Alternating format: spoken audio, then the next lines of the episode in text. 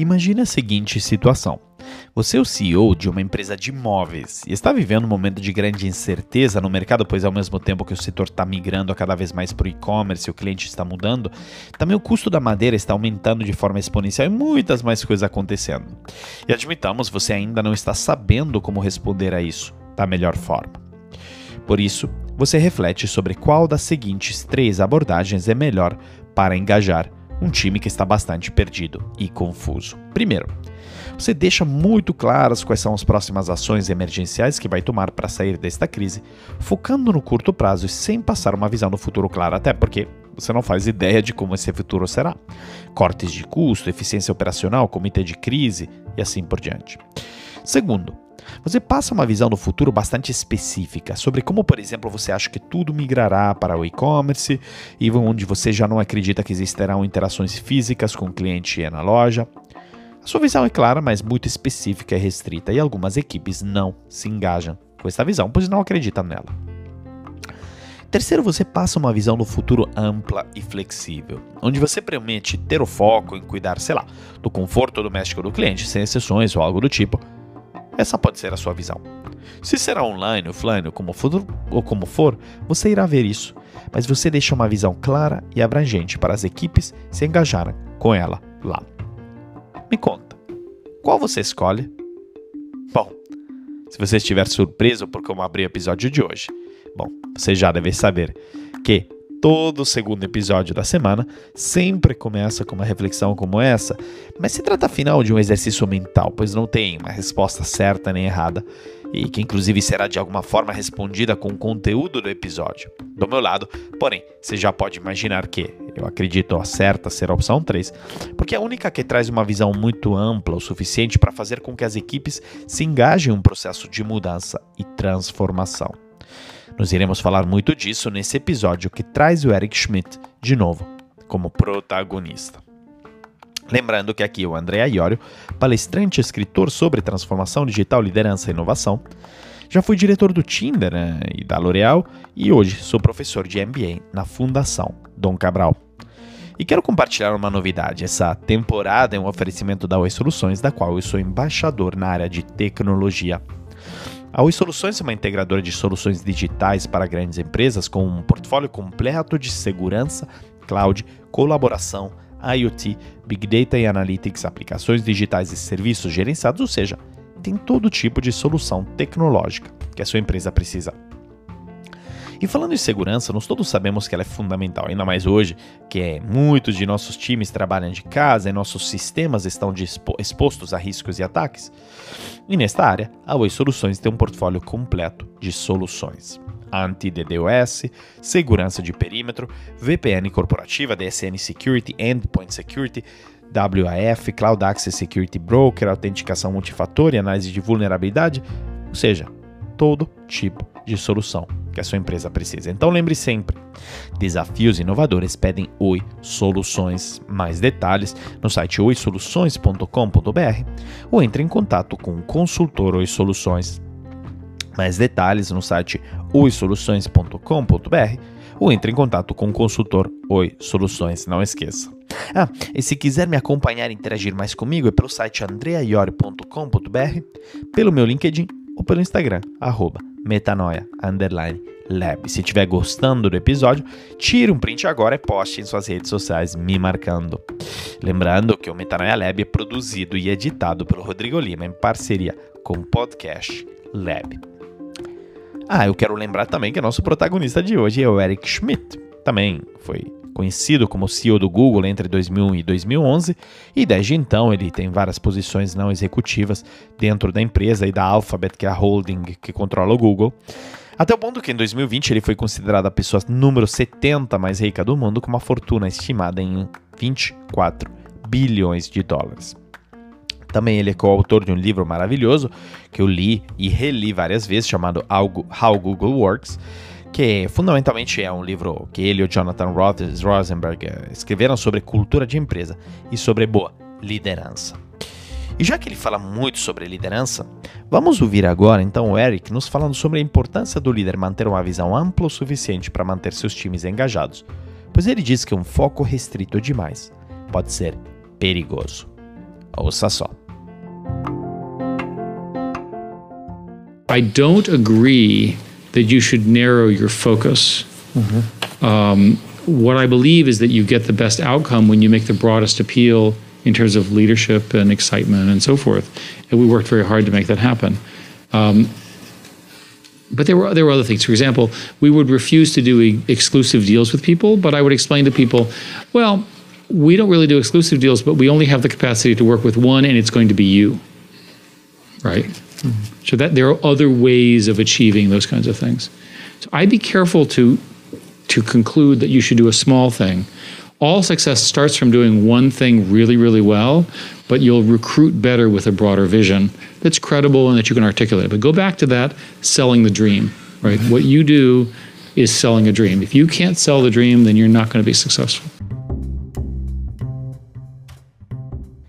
Eu não concordo com o fato que você tenha que ter um foco muito específico. O que eu acho que você tem o melhor resultado quando você tem o maior apelo em termos de liderança, engajamento e assim por diante, e nos trabalhamos muito duro para fazer isso acontecer. Mas tinha outras coisas também. Nos recusávamos de fazer acordos exclusivos com pessoas específicas. E eu lhe explicaria assim: bom, nós não fazemos de verdade acordos exclusivos com pessoas, mas temos a habilidade de trabalhar apenas com um, e esse será você. Correto? Tem outras formas de alcançar esse tipo de coisa. Então, tomaria cuidado ao concluir que você deve fazer uma coisa pequena. Todo o sucesso começa por fazer uma coisa muito, muito bem, mas você irá recrutar melhor com uma visão ampla, que é confiável e que você saiba articular. Mas volte a fazer isso, vender um sonho. O que você está fazendo é vender um sonho. Se você não souber vender o sonho, então você não será bem-sucedido.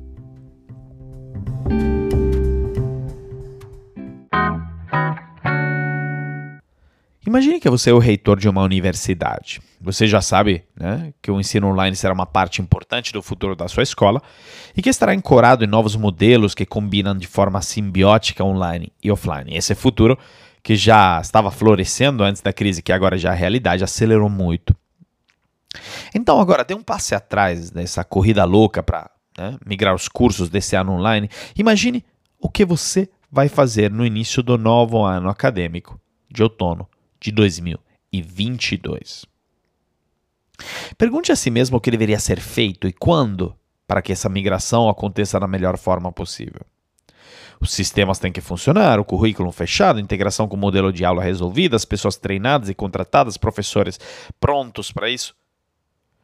E talvez você possa até cumprir todos os seus benchmarks e criar o programa internamente, ou talvez você precise fazer parceria com um desenvolvedor ou comprar algum software de prateleira o semestre de outono de 2022, né? Está, está começando ainda a, daqui a uns nove meses. De fato, será uma excelente oportunidade de testar os elementos chaves desse programa. Ou seja, tudo começou da sua visão de um novo modelo de ensino e depois o resto foi trabalhado de frente para trás. E as ações tomadas foram um reflexo dessa visão. Trabalhando de trás para frente, você traça um caminho começando da sua visão de longo prazo para o médio prazo, seu ponto focal pós-crise, e daí até hoje. Faça a engenharia reversa de uma série de benchmarks e marcos em intervalos regulares ao longo da caminhada. A razão para começar no futuro e caminhar para trás é que, primeiro, isso permite que você faça, né? Escreva em uma folha em branco do que você poderia se tornar sem ser excessivamente limitado pela maneira como as coisas são hoje. Segundo, te força a pensar de forma concreta em termos de dólares e centavos, né, número. E terceiro, te ajuda a decidir quais investimentos devem ser priorizados. Bom, esses são alguns dos motivos pelos quais ter uma visão de longo prazo é fundamental para você ter a clareza de quais as ações de curto prazo é preciso tomar. Ao mesmo tempo, porém, é importante que ela seja flexível e particularmente ampla para engajar suficientemente todas as equipes, conforme o Eric Schmidt disse na frase acima. Bom, deixa eu explicar melhor tudo isso como funciona. Porque bem no começo da pandemia, eu li um artigo muito interessante da Harvard Business Review do título Leaders, do you have a clear vision of the post-crisis future? Ou seja, líderes, vocês têm uma visão clara do futuro pós-crise? Esse artigo ele foi escrito bem no começo da pandemia, em abril, e me chamou muito a atenção porque ela declara a importância de uma visão ampla e clara, ainda mais em momentos de crise. Ele argumenta que líderes visionários como Abraham Lincoln, Winston Churchill e Nelson Mandela não simplesmente reagiram às ameaças mais próximas que o confrontavam, mas eles também criavam visões além desse horizonte escuro.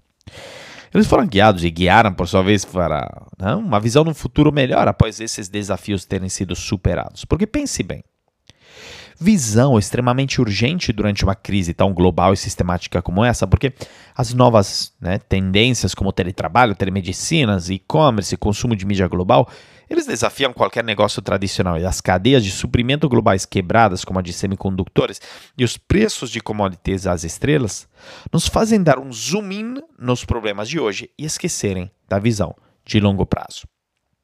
A verdade é que você precisa começar a se preparar para tudo isso já desde agora.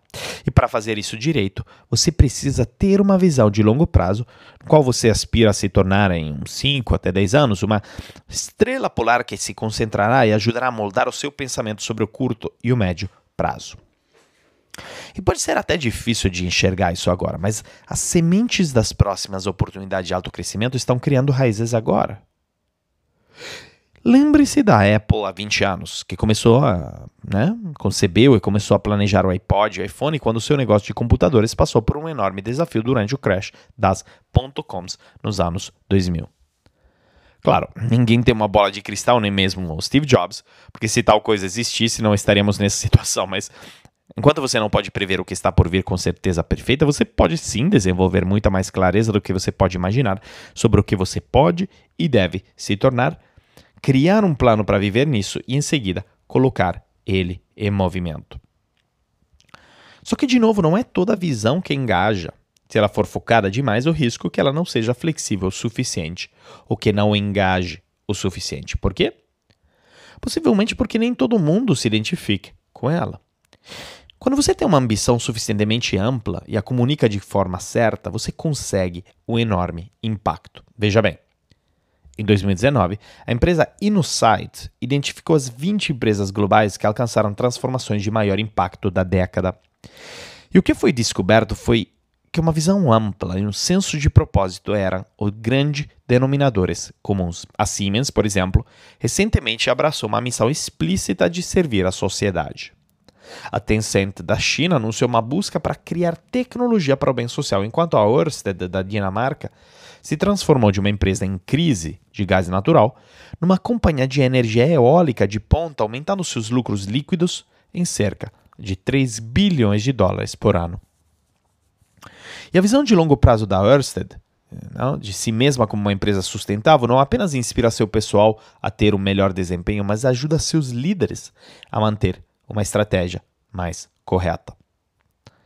E olha que interessante, não é apenas o CEO, né, a inspirar através da visão, mas cada um de você. Tem pelo menos três oportunidades da criação de visão que você pode aproveitar mesmo se você não for o CEO. Primeiro, contribuir para né, a visão da, da, do CEO. Segundo é traduzir a visão da empresa para sua equipe. E terceiro, desenvolver uma nova visão da equipe da linha de frente que pode ser disseminada pelo meio da empresa. Cada um deles pode impulsionar seu desenvolvimento profissional, levando a responsabilidades maiores ao longo do tempo. Alguns exemplos de cada. No primeiro caso, de contribuir para a criação do visão do CEO, nós temos um exemplo claro na construção da visão do Banco Mundial. Em 1995, quando o presidente do Banco Mundial James Wolfenson viu a necessidade de reinventar a instituição após o seu papel de reconstrução pós Segunda Guerra Mundial, ele imaginou uma nova direção mais filantrópica, algo sobre redução de pobreza, mas para dar corpo a essa visão, ele convocou várias sessões de trabalhos com clientes, membros de governo e muitos outros executivos juniores e funcionários de todo o banco. Por meio desse processo, uma equipe mais ampla de partes interessadas articulou progressivamente uma visão mais completa para o Banco Mundial, que foi de perseguir o sonho de um mundo sem pobreza. Agora, no segundo caso de traduzir a visão do CEO para as equipes, temos o exemplo, de novo, do Banco Mundial.